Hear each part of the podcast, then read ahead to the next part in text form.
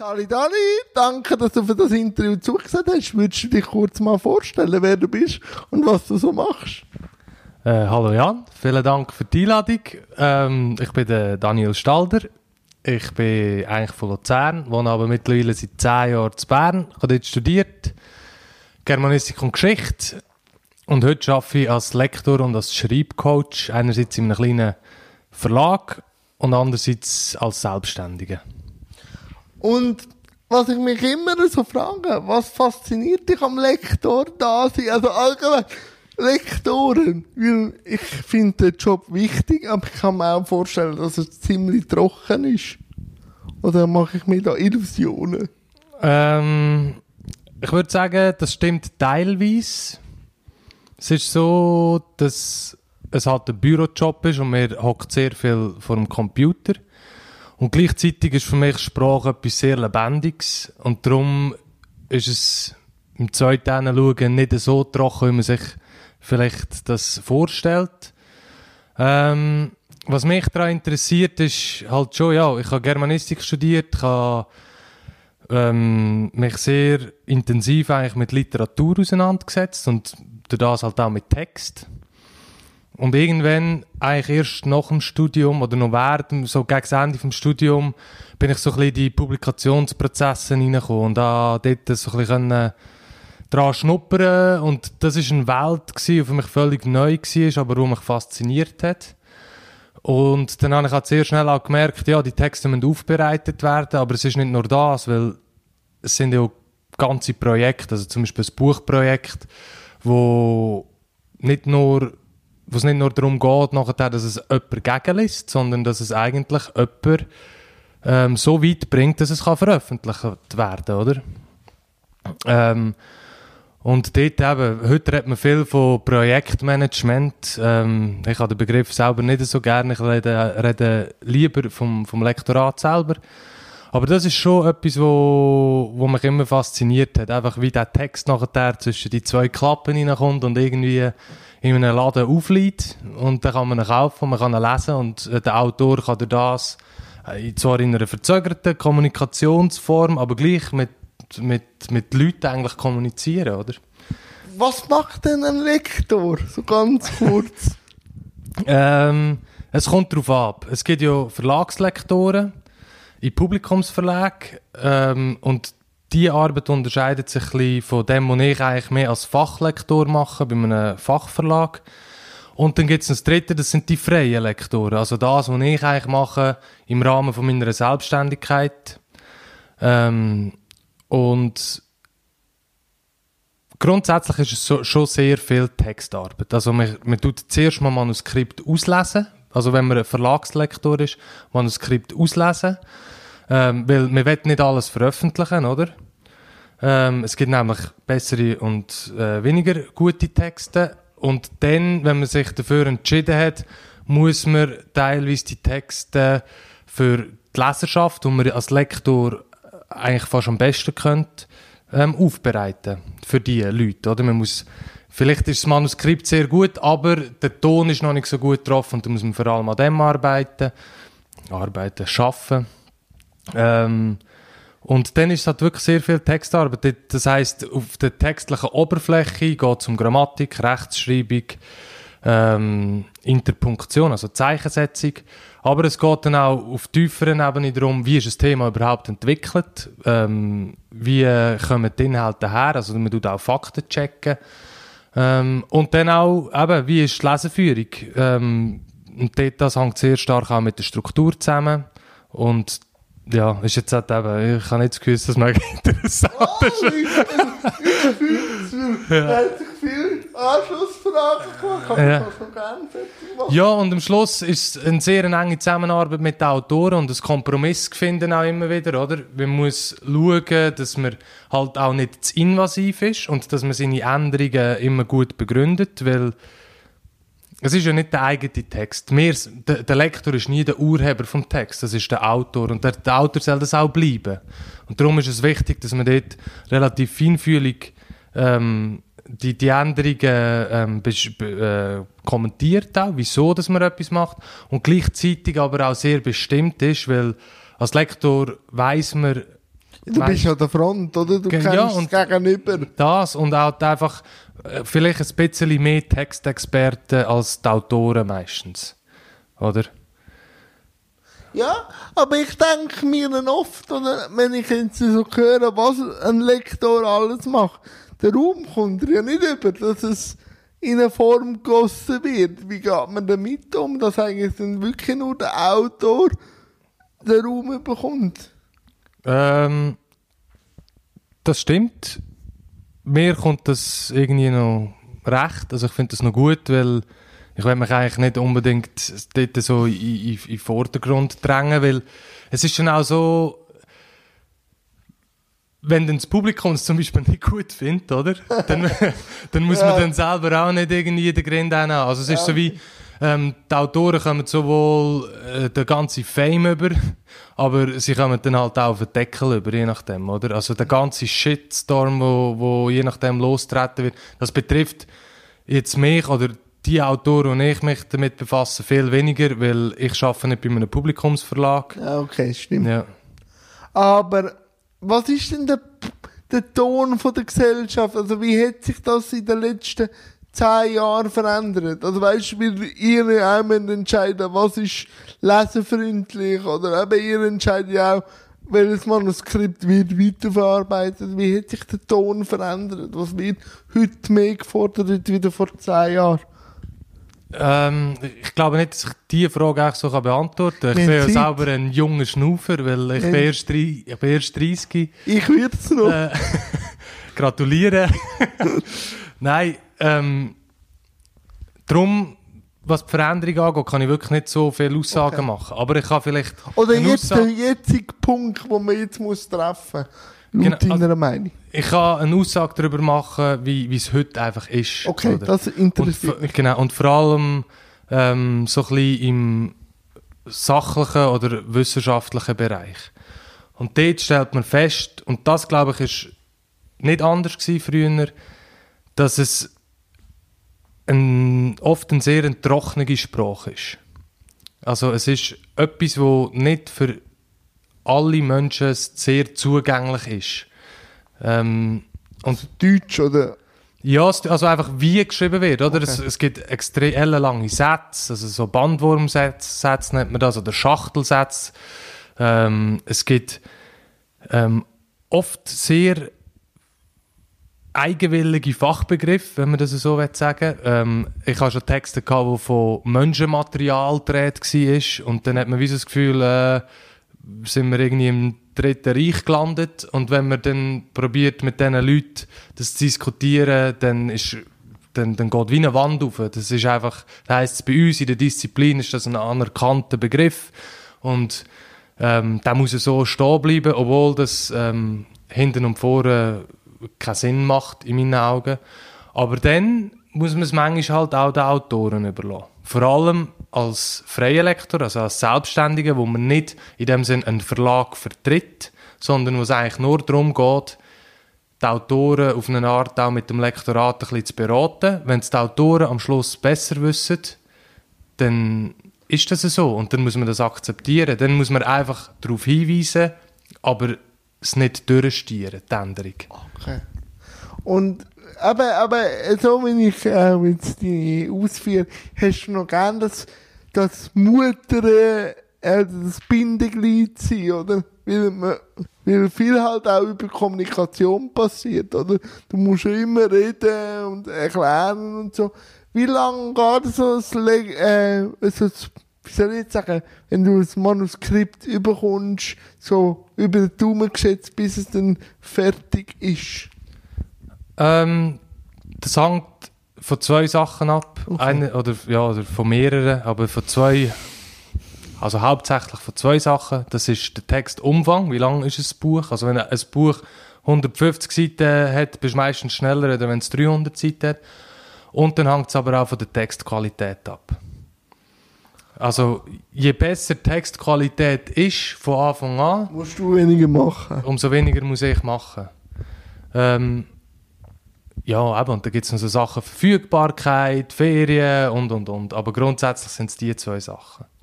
Und hast du früher schon gerne gelesen, also als Kind? Oder ist es wirklich erst im Studium gekommen? Oder was, was ist denn so die Faszination gewesen, wo ich, jetzt interessiere ich mich für Sprache und für Text. Gibt es da irgendwie so einen Moment? Ähm, ich habe als Kind nicht viel gelesen Ah, okay. und meine Mutter ist fast daran verzweifelt. Ehrlich ja, die hat äh, wirklich alles gegeben, dass ich irgendwie von Anfang an lesen und hat jenst, mir jenste verschiedenste Bücher vorgelegt und selber reingelesen und darüber erzählt und irgendwie so, äh, So welche- probiert zu packen. Äh, und für das bin ich ihr sehr dankbar, weil irgendeiner hat sie es geschafft gehabt, nach Jahren hat sie, hat sie mir äh, Harry Potter vorgelegt. Und das war gerade eine Zeit, gewesen, ähm, wo ich eigentlich im gleichen Alter war wie der Harry selber. Und irgendwie haben wir wie so einen Deal gehabt. Also ich glaube, die ersten, weiß ich nicht, 100 Seiten oder so muss lesen und das Buch vorher nicht weglegen. Und wenn ich das schaffe, dann, weiß ich auch nicht, komme ich irgendetwas über. Und dann ähm, habe ich halt irgendwie durchgebissen. Und sie ist halt so schlau gewesen, ähm, die Grenze dort anzusetzen, wo der Harry quasi nach Hogwarts kommt. Also spannend wird. Also ja, genau, wo er halt in die Zauberwelt reinkommt. Ähm, ja, und das ist dann da, tatsächlich das gewesen, was mich so, so gepackt hat. Und mit dem habe ich eigentlich angefangen lesen, mit diesen Potter-Büchern. Und als ich dann in die Kante gekommen bin, also ich habe das kurze Gimmi gemacht, Luzern, an der Musik. Und dort hatte ich einen super Deutschlehrer. Ja, ich glaube schon, also Fächer stehen und fallen mit Ja. der Lehre, gell? Und dann bin ich ja das erste Mal so mit, äh, wir, wir nennen das äh, Höhenkamm-Literatur, also mit der Literatur auch, wo zum Kanon gehört, in Kontakt gekommen und als erstes Mal äh, Goethe, Schiller und solche Zeug gelesen, wo, also ja, das, das ist für mich heute nicht irgendwie eine Oberlektüre oder so, aber ich habe einfach dort äh, einen Zugang zu einer Welt gefunden, die mich völlig fasziniert hat. Und das hat mich irgendwie nicht losgelassen. Und eben, und der, der Deutschlehrer, der Andreas Kaufmann, das war wirklich geiler Sieg. Der hat sich auch zwei, drei Mal einfach Zeit genommen für mich, für nach der Schule, um irgendwie einerseits über Literatur zu reden und andererseits auch mir so ein bisschen erklärt, ja, was ist eigentlich genau das Germanistikstudium und was kann ich davon erwarten. Ähm, und ja, und dort, äh, das hat dazu geführt, dass ich dann tatsächlich bin, go, go Germanistik studieren. Und was liest du jetzt? Also weißt du, wenn, also liest du noch, wenn du selber immer musst Manuskript Ja. lesen? Ja, voll. also ich kenne viele Kolleginnen und Kollegen, die auch als Lektorinnen und Lektoren arbeiten, ähm, die sagen, hey, ich, kann, ich, kann, ich lese privat quasi nicht mehr. Okay. Das ist bei mir aber nicht der Fall. Ich habe auch im, vor drei Jahren einen Lesezirkel gegründet mit einfach äh, vier Kolleginnen und Kollegen. Das fünfte sind wir insgesamt und zum Beispiel gerade gestern haben wir uns getroffen. Jetzt haben wir von Michael Fehr Simmeliberg gelesen. Ähm, und ja, ich muss wirklich sagen, ich lese sehr gern und ich mache es eigentlich lieber als Netflix schauen und Zeit einfach so an, weißt du, nicht, an die Wand zu donnern quasi. Ich, ähm, ich habe das irgendwie noch gern, man hat ein anderes Zeitgefühl, man hat ein anderes Bewusstsein für einen Moment, wenn man irgendwie liest und wenn man sich nicht einfach so lässt, lässt berieseln. Also so geht es zumindest mir. Und darum lese ich sehr gerne. Also wenn du Literaturtipps hättest, äh, Also wa- was sind so deine Lieb also drei Lieblingsbücher? Vielleicht kann man die auch Drei. Lieblingsbücher? Ja. Und warum? okay. So ganz kurz. Ähm, ich sag's so. Okay. Ähm, ich gehe eher, von, kann ich eher von äh, Lieblingsautoren ausgehen. Okay. Also, also, Ich bei den Filmen habe ich auch nicht mehr so die Lieblingsfilme, sondern mehr die Regisseure oder die Schauspieler, die mich faszinieren. Darum kann ich das verstehen. Ist gut. Schieß los. ähm, der Daniel Kehlmann ist äh, momentan eigentlich so völlig mein absoluter Lieblingsautor. Von dem habe ich fast alles gelesen, was es gibt, außer Theater. Dort habe ich noch nicht so drin gelesen. Aber so die erzählende Literatur habe ich von ihm gelesen. Ähm, er ist ein Deutscher, glaub's, oder nein, ist schon Deutscher, nicht ein Österreicher. Ähm, aber er wohnt in Wien, das ist Okay. es, glaube ich. Er wohnt in Wien. Und das ist eigentlich so ein faszinierender Typ, der hat sehr jung, sehr grossen Erfolg schon gehabt und er ist auch wirklich so ähm, gepriesen worden als der Nachwuchsautor, der quasi die, die deutsche Literatur in die, Neuzeit, also in die neueste Zeit rettet. So. Ähm, und was ich an ihm sehr schätze, ist, er hat sehr spannende, äh, so unerhörte Begebenheiten, wo so die, die auslösenden Momente zum die Geschichte zu erzählen. Also da ist zum Beispiel ein Typ, wo ein Bürogummi ist und wo so an einer Retrette muss teilnehmen, einen Vortrag halten und das schießt ihn Gott jämmerlich an. Und das ist an einem Ort, wo es einen See hat und in dem See ist das Jahr vorher irgendjemand vertrunken und verschollen. Und dann wird er quasi vom Hotelpersonal, er wird dort baden und er wird dann wie gewarnt vom Hotelpersonal, ja, sind Sie da vorsichtig, letztes Jahr ist jemand versoffen und niemand zurückgekommen. Oder? Und dann geht er an den See und dann fährt er so über sein Leben an nachdenken und merkt so aufs Mal, hey, ich will im Fall einfach verschwinden. Ich will nicht mehr zurück, ich will nicht mehr als Gü- Bürogummi arbeiten. Und dann entscheidet er sich dafür, quasi einfach so, also er inszeniert quasi, dass er vertrunken ist. Okay. Und dass man die Leiche halt nie findet, oder?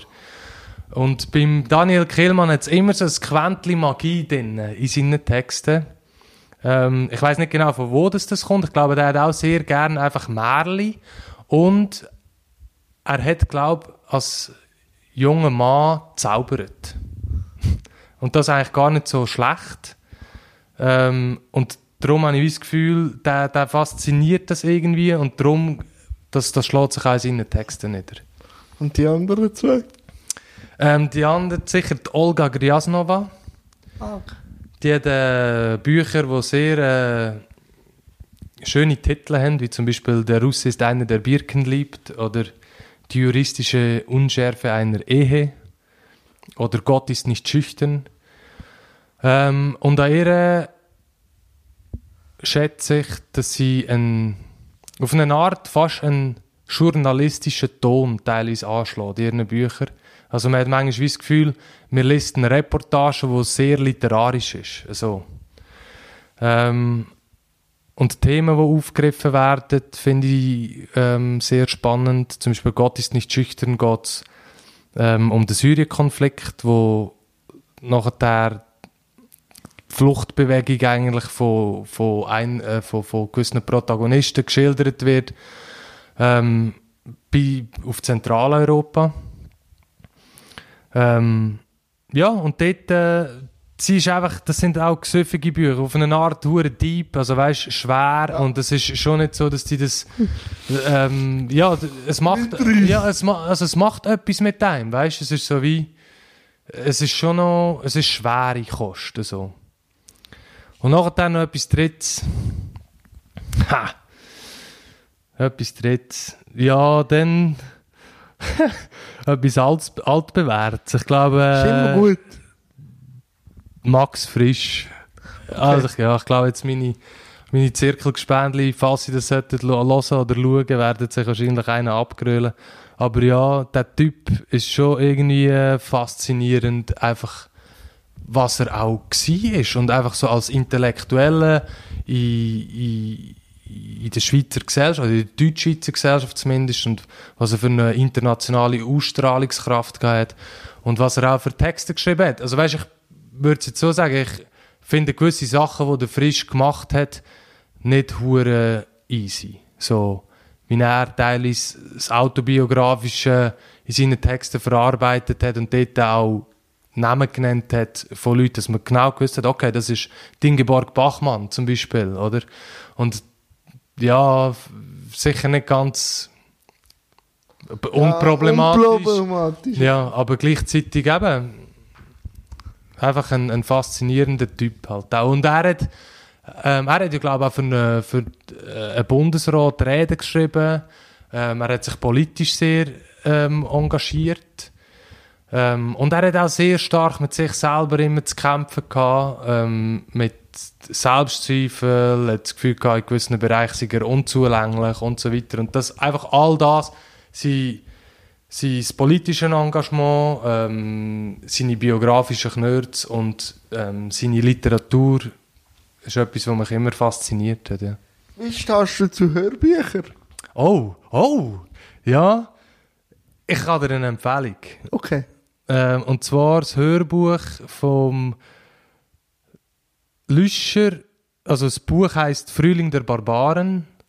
Der jo Jonas Lüscher heißt glaube ich der Autor. Ja. Ähm, das Vorgängerbuch von Kraft. Äh, mit Kraft hat er nachher 2015 oder so den Schweizer Literaturpreis gewonnen. Ähm, und das wird von einem Typ gelesen und dem seinen Namen kann ich mir nie merken. Vielleicht kann man es dann irgendwie unten am YouTube-Video mach ich, verlinken. mach ich oder so. Aber das ist so ein geiles Hörbuch. Okay. Muss man nachher aufschreiben. Mhm. Weil es fährt echt so wie, der, der fährt an von reden und nachher dann hat eine Stimme, du, du willst nicht mehr anders hören in deinem ganzen Leben als dem seine Stimme. Und ich muss sagen, ähm, die Harry Potter Vertonungen vom äh, Rufus Beck sind auch, Sind die auch kann super. ich x-mal Ja. hören und immer wieder finde ich die cool, Voll. weil ich hinter sie und für sie die ganze Geschichte schon kenne, oder? Ähm, was ich letztes also ich bin eher ein Hörbuchloser, weil das geht für mich schneller. Ähm, Nussschale, vielleicht kennst du vom Ian der hat auch ähm, schon gute Bücher gemacht, aber Nussschale wäre auch ein guter äh, Tipp, wenn das noch nicht... noch nicht Gelesen gelesen, immer gut, wenn man Tipps bekommt, die man selber noch nicht gelesen hat. Er geht zu einem Fötus, der kurz vor der Geburt ist und mitbekommt, was in der Welt passiert und eigentlich sich fragt, lohnt sich das? Aber gleich danach sagt, in allem Chaos, was passiert, es macht gleich Freude, aber es ist enorm spannend. Also wirklich Nussschale heisst, es ist ein bekannter Autor. Ein paar Bücher von ihm sind auch schon verfilmt worden. Wie auch ein Prozess von ähm, jemandem, der sterben will, der aber ähm, noch jung ist, wo ein Richterin muss entscheiden. Ich habe von dem schon gehört. Aber sie sind Zeugen Jehovas und als Eltern und sagen eigentlich, wir wollen, dass unser so Sohn kein Blut, äh, wie sagt man? Ja, Blut bekommt und dann müssen sterben und das Gericht muss dann entscheiden und so Twist drin. Ich suche nachher, wenn ich kann googlen, wie er heisst. Also den finde ich ganz cool als Super. Autor. Ja.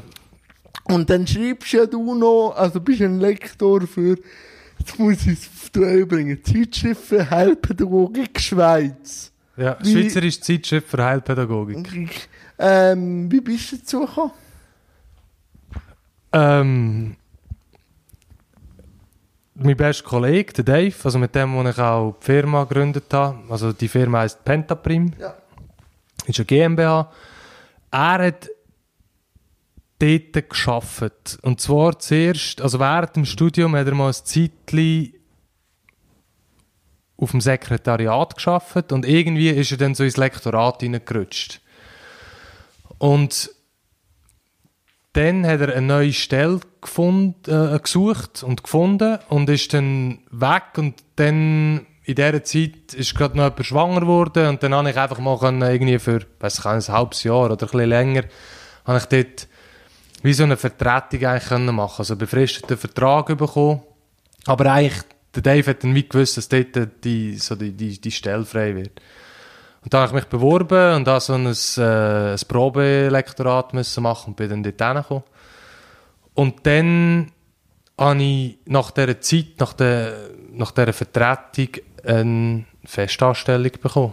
Und jetzt bin ich dort, ja. Und ich kümmere mich eigentlich hauptsächlich um die Bücher. Also es kommen vier bis sechs Bücher raus pro Jahr und das sind wirklich, ist halt wirklich ein Mini-Verlag, aber ich bin für die Bücher ähm, jetzt für die Deutschsprachigen der einzige äh, Lektor. Und dann arbeite ich eben noch mit zwei Redaktionskolleginnen für die Zeitschrift. Also das dritte sind wir eigentlich in der deutschen Redaktion. und wir kennen ja uns eigentlich schon länger. Ja, zehn Äh, Jahre. Zehn Jahre, ja. Sie, äh, du hast in der Institution, wo ich äh, lang gearbeitet habe, auch Zivilschutz gemacht. Also bist du mit dem Thema Behinderung eigentlich schon früh in Kontakt gekommen. Wie, und jetzt eben du die Arbeit. Wie hat sich dein Bild auch verändert zum Thema Behinderung? Hat es dich vorher schon betroffen oder hat es mit dem Zivilschutz angefangen und jetzt äh, eben mit der Anstellung als Lektor irgendwie ein Zwischenstopp oder wie, wie hat sich das Thema entwickelt bei dir? Also, das erste Mal ernsthaft mit dem halt in Berührung gekommen bin ich durch meinen Zivildienst an der Rotec zu Luzern. Ähm, und ich war ja dort neun Monate. Gewesen. Und ähm, Sind schöne Monate ja, es waren sehr schöne Monate. Gewesen, ja. Sehr schön. Sehr schön. Ähm, dort habe ich auch das, erste Mal wirklich gemerkt, ähm, wie, eben, wie, wie nöch dass man eigentlich diesen Leuten ist, weil ähm, ja, es hat, hat mir schon ein bisschen das Herz gebrochen, als ich dann, als ich dann gegangen bin. Irgendwie, weil man, man hat irgendwie so wie, ja, man, man ist so unglaublich nöch an diesen Leuten und dann ist der Zivildienst fertig und dann verabschiedet man sich und man weiß, man wechselt die Stadt wegen dem Studium und man widmet sich eigentlich komplett einem anderen Thema. Und das ist es dann halt einfach auch schon wieder für ein Zeitchen, mit, mit dem Kontakt zu, den, zu, zu Menschen mit einer Beeinträchtigung. Und dass ich dann halt bei der Stiftung Schweizer Zentrum für Heilpädagogik gelandet bin, ist eigentlich reiner Zufall. Also das ist nicht so, dass ich mir überlegt habe, hey, ich will wieder zurück. Ähm, es hat mir dann natürlich geholfen, weil die damalige Direktorin, das ist Beatrice Kronenberg, die ist die Vorgängerin von der Louis Gartis Sonderecker, wenn's mir, wenn ich mich jetzt nicht Ja, täusche. gut. Genau. Fakten stimmen. Genau, und das ist natürlich auch super gewesen, als ich mich dort beworben habe, ich konnte sagen, ja, ich die Rotec und sie so, ah, ich bin Direktorin gewesen an der Rotec und so, oder? Und dann hat eins zum anderen geführt und ich durfte dort bleiben. Ähm, ja, aber zu deiner Frage zurückzukommen, ich glaube, ich, habe, ich bin sensibler geworden, was das Thema angeht. Hoffentlich auch. Ich glaube, eine gewisse Sensibilität ist schon gut, aber man kann es auch zu übersensibilisieren. Ähm, was sind denn so Fragen im Zivilschutz, wo du dir persönlich dann anfangen stellen hast, wo du gewusst hast, du gehst in eine, in eine Welt rein, wo du vielleicht vorher gar noch nichts zu tun hast damit? Und wie sind deine Also- Fragen beantwortet worden für dich selber? Ich muss es so sagen, ich habe sicher Ängste abgebaut, also Berührungsängste. Ja. Und ich habe aufs Mal eine Vorstellung halt gehabt, ähm, wie Menschen mit einer Beeinträchtigung über Menschen ohne Beeinträchtigung auch nachdenken oder was die von denen auch auf eine Art erwarten oder was sie sich wünschen, dass eben vermieden wird irgendwie. Und das hat mir geholfen, dann ähm, es ist ja nicht so, dass ich nie mehr in einem Menschen mit einer Beeinträchtigung begegnet wäre oder so, aber es hat mir einfach geholfen, auf diese Leute auch zuzugehen, oder? Und irgendwie, äh, wieso, ähm, ja, jetzt hockt jemand in einem Rollstuhl oder irgendwie jemand hat keine Hände mehr oder wie auch immer, man kann ganz normal auf diese Menschen zugehen ähm, und das ist zum Beispiel etwas, wo ich in meinem Umfeld merke, wo Leute tatsächlich Schwierigkeiten haben, wenn sie diese Berührungspunkte noch nie haben. Und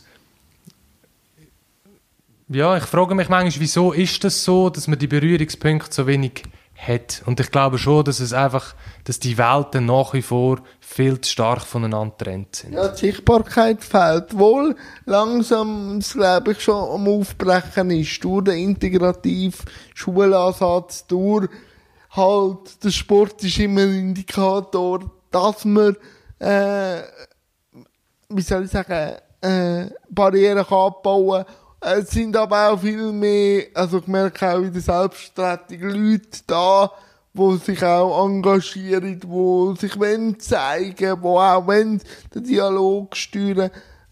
Was fehlt denn in der, in der gesamten Diskussion, wenn ich jetzt die fra dich frage, abgesehen von der Sichtbarkeit? Wie, wie siehst jetzt du, wo beide Welten kennt Stolperstein?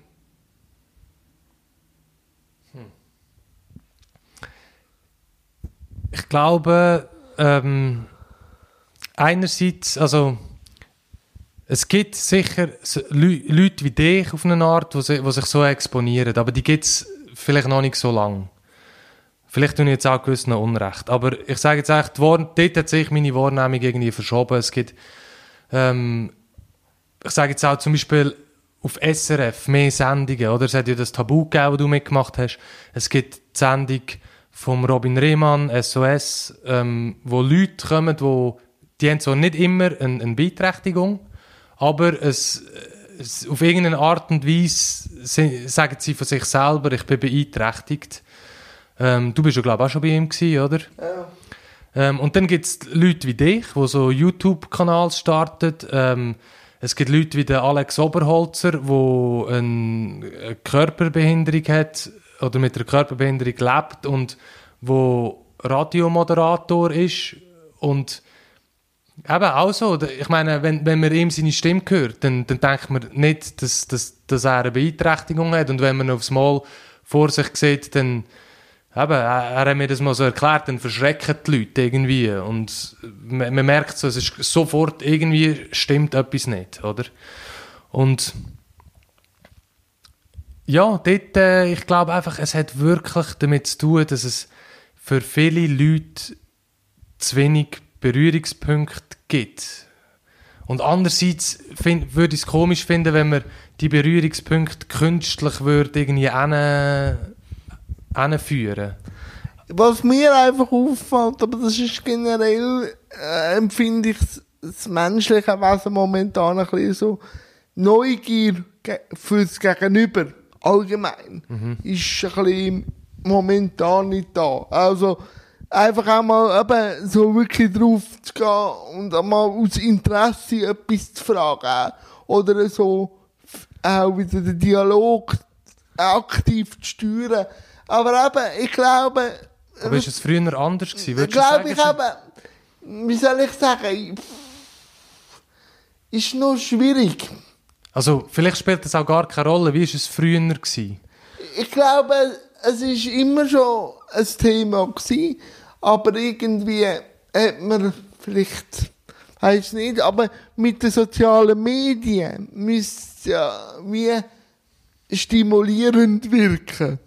Aber gleich hat man Angst. Und ich glaube immer, die Angst werden abgebaut, wenn so die Randgruppe probiert, nicht, dass sie immer aktiv muss äh, stimulierend wirken, aber einfach da sein.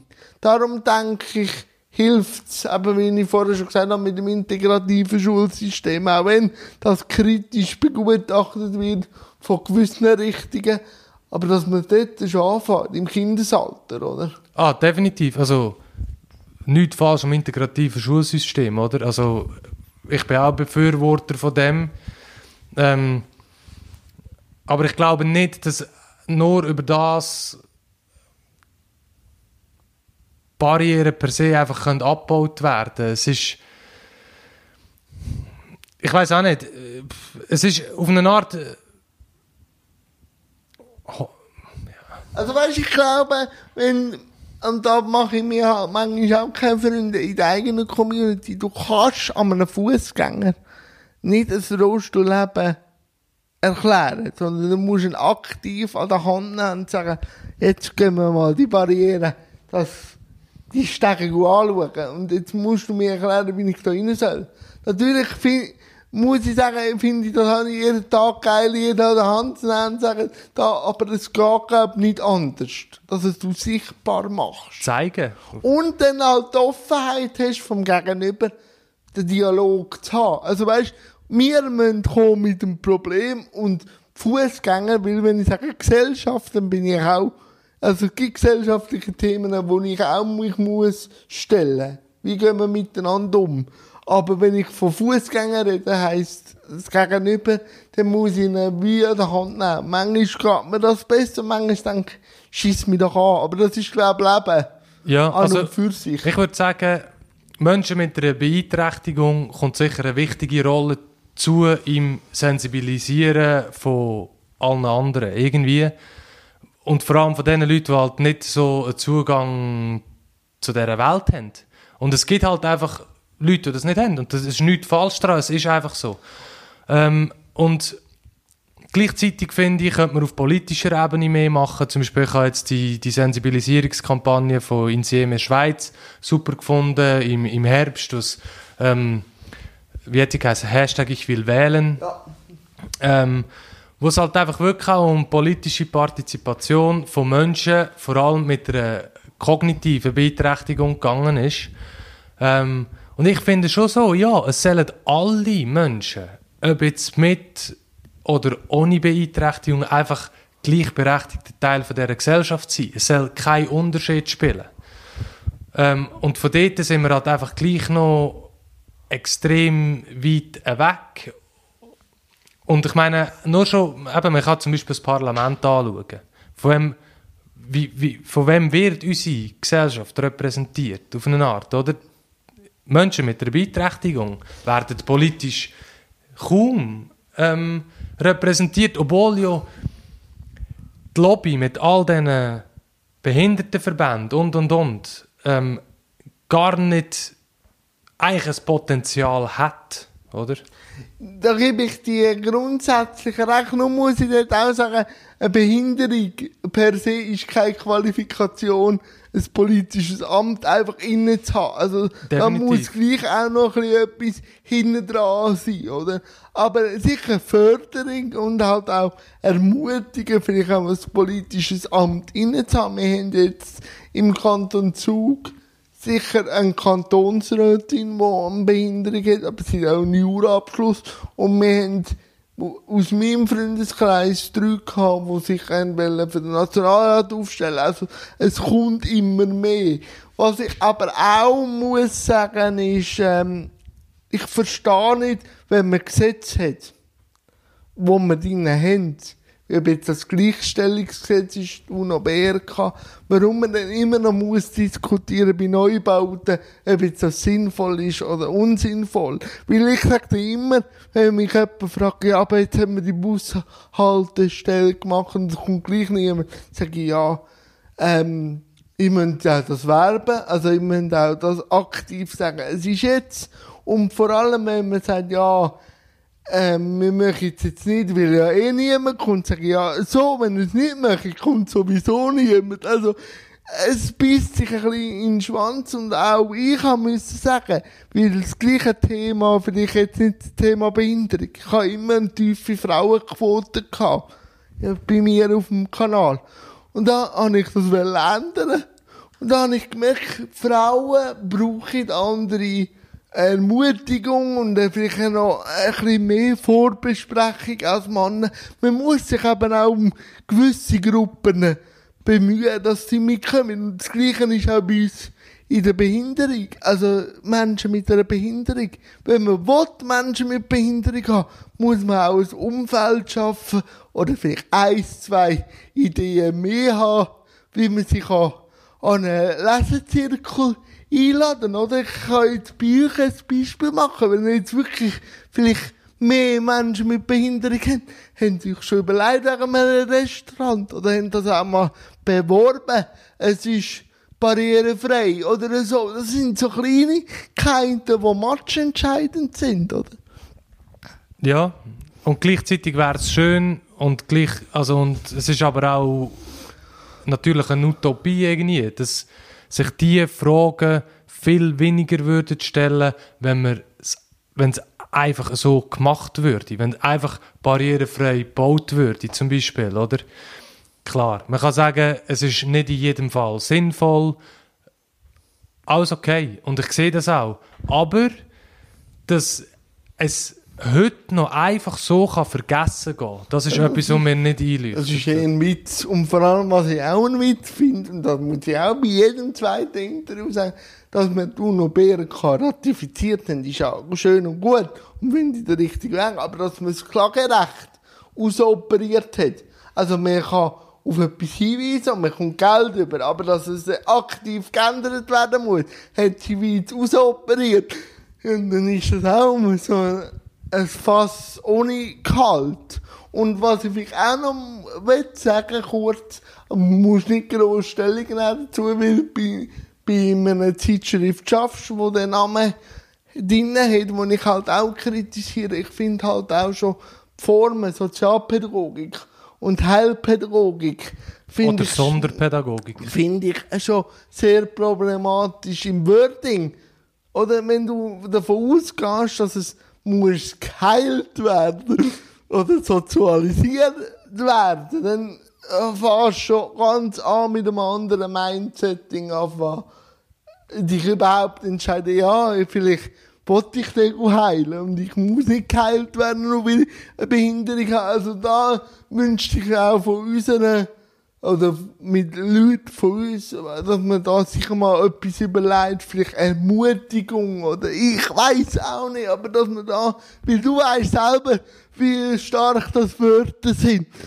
Ja, definitiv. Also, und das gleiche Problem haben wir ja eigentlich auch bei dem Begriff Behinderung, Ja. oder? Oder beim Begriff Es Behinderung oder bei Beeinträchtigung. Es ist ja immer, ähm, es ist immer eine Aussage darüber, dass jemand etwas nicht kann. Genau. Ähm, und ich glaube auch, das müsste eigentlich nicht unbedingt sein. Ich kann dir jetzt nicht irgendwie neue ich- ich Begrifflichkeiten aus dem Hut zaubern, aber ich glaube, es würde sich lohnen, wenn man über das würde nachdenken Ja, und, definitiv. und halt wirklich sich auch bemühen, um etwas zu machen. Mal, und wenn jetzt du nicht schaffst und auch vielleicht nicht jetzt studierst, was machst denn du? Aber ich weiss, früher hast du noch Sport gemacht. Was machst du jetzt? Ähm, Obwohl ich weiss, selbstständig sind ja kaum am Arbeiten. ja, halt eben, ich tue schon sehr viel lesen. ja. Ähm, ich mache nach wie vor Sport, aber nicht mit einem Verein, sondern eigentlich ein bisschen Grundbewegung hat noch niemandem geschadet. Nein. Ähm, und treffe mich viel mit, mit, mit, mit Kolleginnen und Kollegen. Ähm, und es ist schon so, dass die Selbstständigkeit halt gleich viel Zeit braucht. Also es ist nicht so, dass, dass ich jetzt, glaube einfach mit 42 Stunden pro Woche durchkäme. Ähm, ja, aber so, wie soll ich sagen, ich kann nicht in, in meinem Privatleben noch irgendwelche wirklich nennenswerte Projekte am Start oder so. Das nicht. Und was hat dich eigentlich dazu bewogen, selbstständig zu werden nach dem Studium? Noch ganz kurz. Ähm, das, Das ist auch ein Schritt. ja, ja, also, und dann gar nicht mal so eine kleine. Ähm, ich glaube, eine gehörige Portion Naivität. Gut. Nein, du musst dir das so vorstellen. Es ist wirklich eigentlich unmittelbar nach dem Studium. Ähm, 2007, im 1. August 2017, das ist so unser offizielles Gründungsdatum. Seitdem gibt es unsere GmbH. Ähm, es ist natürlich Ah, vorher... GmbH, nicht AG. Nein, GmbH. Und vorher ist natürlich schon sehr viel passiert. Also sehr viel äh, ähm, Entwicklungsarbeit, oder? Ab dann sind wir offiziell raus. Und ich habe das Studium im Dezember 2016 offiziell abgeschlossen. Also, und für GmbH zu gründen haben wir 20.000 Franken gebraucht.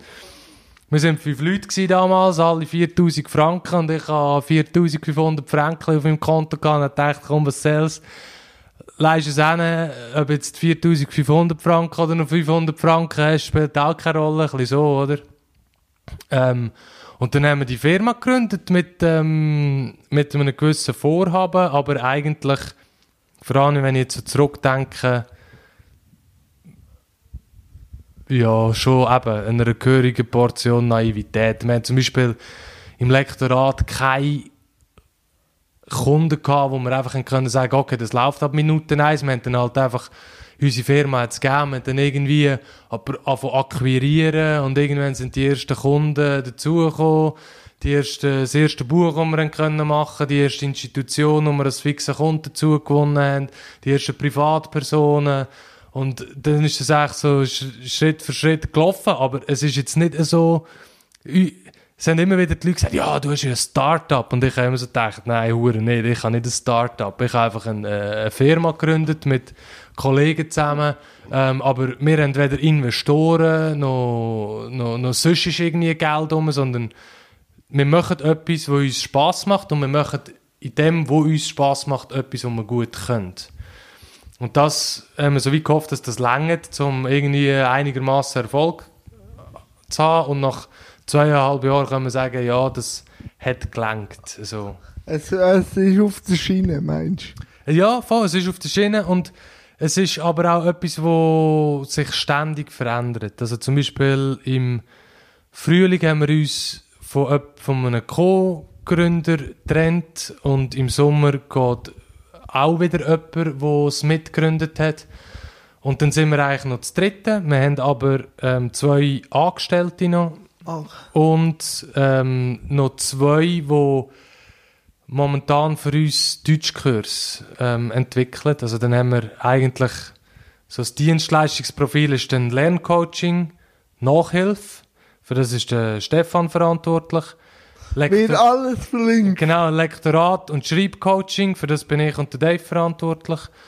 Ähm, und nachher eben noch Deutschkurs, wo ähm, zwei andere, die verantwortlich sind, die aber eigentlich gar noch nicht bei, von uns eingestellt sind, sondern wir haben die einfach mal gefragt, das sind Deutschlehrer, also Deutsch als Fremdsprachlehrer, und die haben dann einfach Interesse gehabt, selber irgendwie etwas anzureissen und das haben sie jetzt gemacht und jetzt am letzten Donnerstag haben wir die Kurse zu Boden gebracht und jetzt kommt dann unser Newsletter, wo, wo das Angebot das erste Mal drinnen ist. Ja, ich sehe ja das bei mir, es ist immer im Wandel, oder? Bin ich gesagt, die Interviews jetzt sind gekürzt, sind abgedampft, alles. Es ist halt immer ein Wandel, der passiert, oder?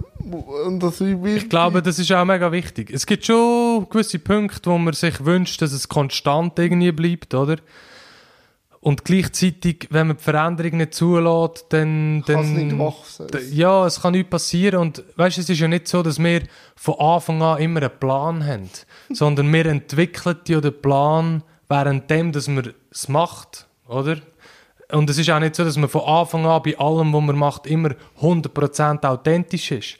Weil manchmal weiss man ja gar nicht, was man da macht. Komfortzone wieder. Ja, und dann geht man, macht man mal und dann irgendwann stellt man wie fest, hey, das ist ja auch ein Scheissdreck, was wir da eigentlich machen. Wir müssen das komplett anders angehen, wir müssen das anders machen, weil es, es kommt nicht an, das Angebot zum Beispiel kommt nicht an, weil es nicht unsere eigene Sprache ist, weil wir weil, weil es nicht etwas ist, was wir machen wollen. Aber irgendwann hat man mal die Idee gehabt, hat das Gefühl gehabt, ah doch, das ist eigentlich noch easy, komm, das machen wir. Bis man dann am Punkt X feststellt, es ist doch nicht so gut. Und dann weiß man auch, wieso, dass man sich immer unwohl dabei, dabei gefühlt hat, oder? Ja, und ich, ich habe so ein Beispiel, ich habe ein Restaurant gemacht, wo gut war auch für mich und so, aber der Aufwand und der Ertrag sind wie Henning gestummen. Aber ich bin gleich stolz für die paar Episoden, aber ich bin halt gerne ein Ploderi, darum, das ist ja das, was am meisten zieht. Natürlich, wenn ich andere was jetzt passiert, keine Ressourcen noch zur Verfügung. Vielleicht machen wir es wieder mit einem Team zusammen oder so, oder mit einem Management. Es ist auf pa pausiert, aber gewisse Sachen muss man einfach sagen, das rendiert oder das rendiert nicht, oder macht Spaß oder nicht. Aber noch ganz kurz zusammen, ausser du hast etwas noch dazu zu sagen, ist, reisest du immer noch? Reisen? Ja. Weil dort, wo du nach dem äh, Zivildienst bist, auf Straßburg. Ja, also nach dem Zivildienst bin ich vier Monate mit dem Rucksack durch Frankreich gereist. Einfach Rucksack, das Zelt dabei und bin los. Und eigentlich so einiges Mal rundum.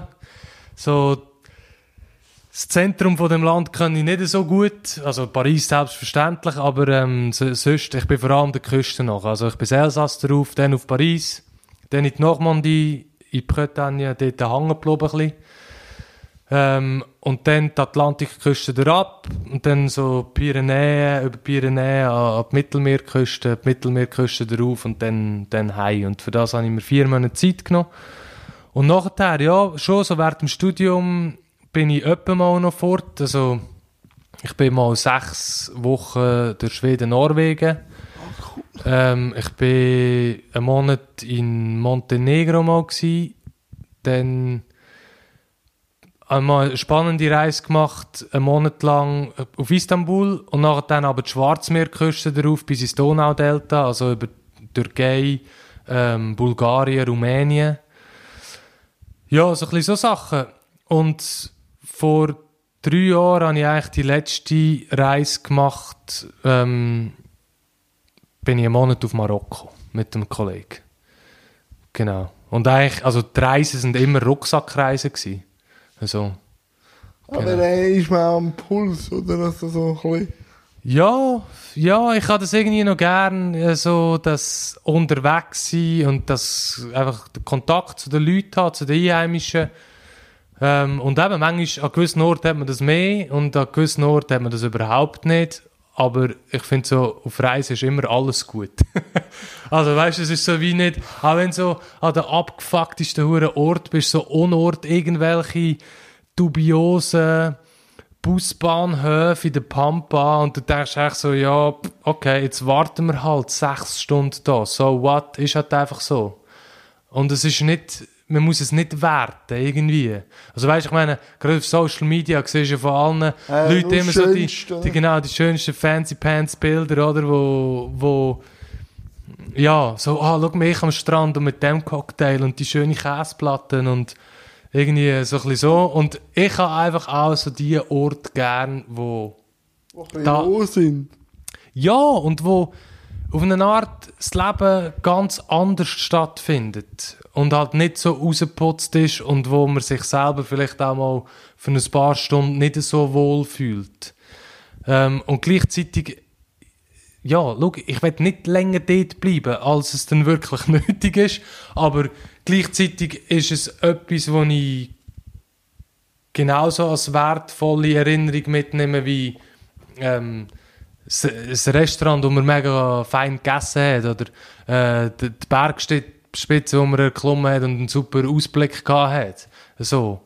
Aber ja, ähm, das ist, das ist irgendwie das Schöne am Reisen. So wie, ich, ich will die Erlebnisse gar nicht müssen gewichten. Glaube ich, glaube ich. Und bevor wir zu der Abschlussrunde und alles noch kommen, noch die letzte Frage, wie geht es meinem Artikel? Deinem Artikel, ah ja, wir müssen auch noch ein bisschen Input geben. Also, also, du bist ja, ich habe dich kontaktiert, weil in der Schweizerischen Zeitschrift äh, für Heilpädagogik, jetzt habe ich fast gesagt Geschichte, Schweizerische Zeitschrift für Heilpädagogik, du noch eine Geschichte erzählen? aber die habe ich auch mal geschafft. Ähm, erscheint im April eine Ausgabe zum Thema Behinderung in den Medien. Und du hast dich dort für ein Interview zu dem Thema bereit erklärt und ich bin im Dezember da schon und ähm, habe dich zu dem Thema interviewt. Ähm, und der Artikel, ich bin am Schreiben. Ich bin am Schreiben. Und ich bin aber noch nicht ganz sicher, in welcher Form das rauskommt. Es gibt ja mehrere Möglichkeiten. Ähm, so das Konventionellste wäre ja das, dass ich das Interview einfach würde transkribieren Ja. ähm, Und das andere wäre, dass ich einfach Auszüge aus dem Interview würde transkribieren, aber rundum eigentlich so ein einen Artikel würde schreiben. Also das Also, sind- wie du auch wahrgenommen hast. Ja, genau. Und einfach auch so wie halt mehr darüber erzählen, was du gesagt hast, aber dich nicht in jedem Fall würde selber sprechen. So. Aber ähm, das ist auch ein eine Zeitfrage. Das braucht meistens ein bisschen mehr Zeit, als auch das reine Transkribieren. Ähm, darum gehe ich momentan davon aus, dass es einfach in sehr konventioneller Form daherkommt. Wohl, deine, deine Gedanken zu dem, was ich gesagt habe, mich schon noch wieder interessieren. Also ja, das würde mir als Autor dann quasi auch die Möglichkeit geben, zum Beispiel dir zu widersprechen oder irgendwie ähm, meine Sicht auf, auf, auf die Sache äh, könnte, könnte ich dann darlegen. Die Frage ist, ob das überhaupt Platz hat, weil eigentlich geht es in diesem Interview um dich ähm, und um, um, um deine Meinung, um deine Sicht und mit dem ist es schon genug wertvoll, oder? Danke. Ja. Hey, Dani, wir wären schon fast am Schluss. Und am Schluss gibt es immer noch zwei Fragen. Warum hast du denn jetzt für das Gegeninterview zugesagt? Ähm, aus mehreren Gründen. Also, der erste, der wichtigste ist, dass ich dich einen mega coolen Typ finde und ich es mega wichtig finde, auch was du da machst mit dem Format. Ähm, und der zweite Grund ist äh, aus reinem Anstand. Du hast dich für ein Interview bereit erklärt, also ist doch das Mindeste, dass ich mich auch äh, für ein Interview bereit erkläre. Und jetzt so aus Lektorensicht habe ich einen roten Faden gehabt. Inhaltlich ist es da gewesen. Was meinst du, ist die Also, Reise durchdacht gewesen? Ähm, wenn das Interview keinen roten Faden hatte, ist es vielleicht eher an mir gelegen, weil ich äh, die Fragen vielleicht nicht immer ganz pointiert beantwortet habe. Aber mit dem können wir ja eigentlich beide leben. Ich finde es eben auch cool an diesem Format, dass es nicht immer in geordneten Bahnen abläuft. Nein. Oder dass es so ein bisschen, ähm, das Gespräch geht halt dort hin, wo das Gespräch hingeht. Nein, aber ich irgendwie gleich so Fixpunkte, die ich wollte, erreicht habe. Oder? Mhm. Hast sie denn du erreicht? Ich glaube schon. Ich glaube, Oder hast du gedacht, hey Mann, der Dude beantwortet eigentlich nicht meine Fragen? nein, es ist sehr stilvoll, also die in deinem Stil gehalten. Ich bin zufrieden und möchte mich auch da bedanken, weil jetzt wäre eigentlich schon am Schluss, oder am Schluss darf jeder Gast noch irgendetwas auf den Weg geben. Ist mir gleich, was du machst. Und ich klinke mich da aus und sage dir recht herzlich Dankeschön und auf bald und ich freue mich auf den Artikel. Ja, gut.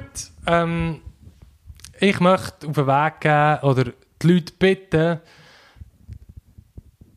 spread the love, also für Jan, äh, erzählt überall weiter, dass es diesen YouTube-Kanal gibt. Ähm, weil es ist eine gute Sache. Es werden viele verschiedene Themen angeschnitten, die wichtig sind, dass man darüber redet. Ähm, und ich finde, er macht es ausgezeichnet auch, wie er mit dem Thema Behinderung oder Beeinträchtigungen äh, in der Gesellschaft umgeht und wie er ja, das in einer Lockerheit eigentlich anspricht. Erzählt euch Leuten, deiner Mär, deinem Pär, deiner Schwester und deinem Brüder ähm, davon und dann ja, hat der Jan 10'000 YouTube-Abonnentinnen und Abonnenten mehr. Danke vielmals.